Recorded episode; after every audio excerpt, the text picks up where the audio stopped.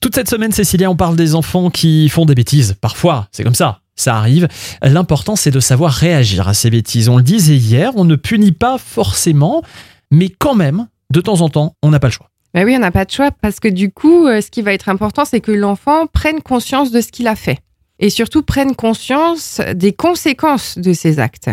Parce que ben, un enfant, euh, des fois, on a l'impression qu'il fait une bêtise juste pour nous provoquer, mais souvent, l'enfant cherche une limite. Et Mhm. c'est important de lui poser un cadre et des limites.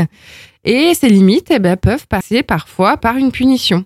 Et ça se justifie surtout quand cette bêtise provoque une conséquence qui est importante envers un autre enfant, envers le parent ou euh, envers un dégât de matériel, par exemple. Un enfant qui va euh, écrire sur un mur, ben, qu'est-ce qu'on va faire dans un premier temps? C'est avant de le punir et de le mettre à l'écart, on va déjà lui faire réparer sa bêtise. C'est lui qui doit repeindre le mur. Par exemple, ou qui doit nettoyer le mur. Ah oui. Non, mais ce qui va être important, c'est qu'ils comprennent surtout les conséquences de ces actes.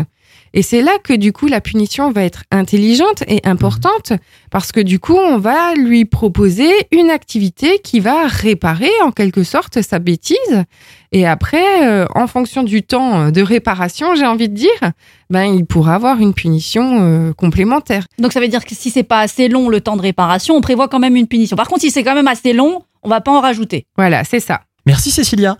Demain, on parle d'une cause qui vous est chère. On va parler de la journée mondiale de sensibilisation à l'autisme qui aura lieu après-demain.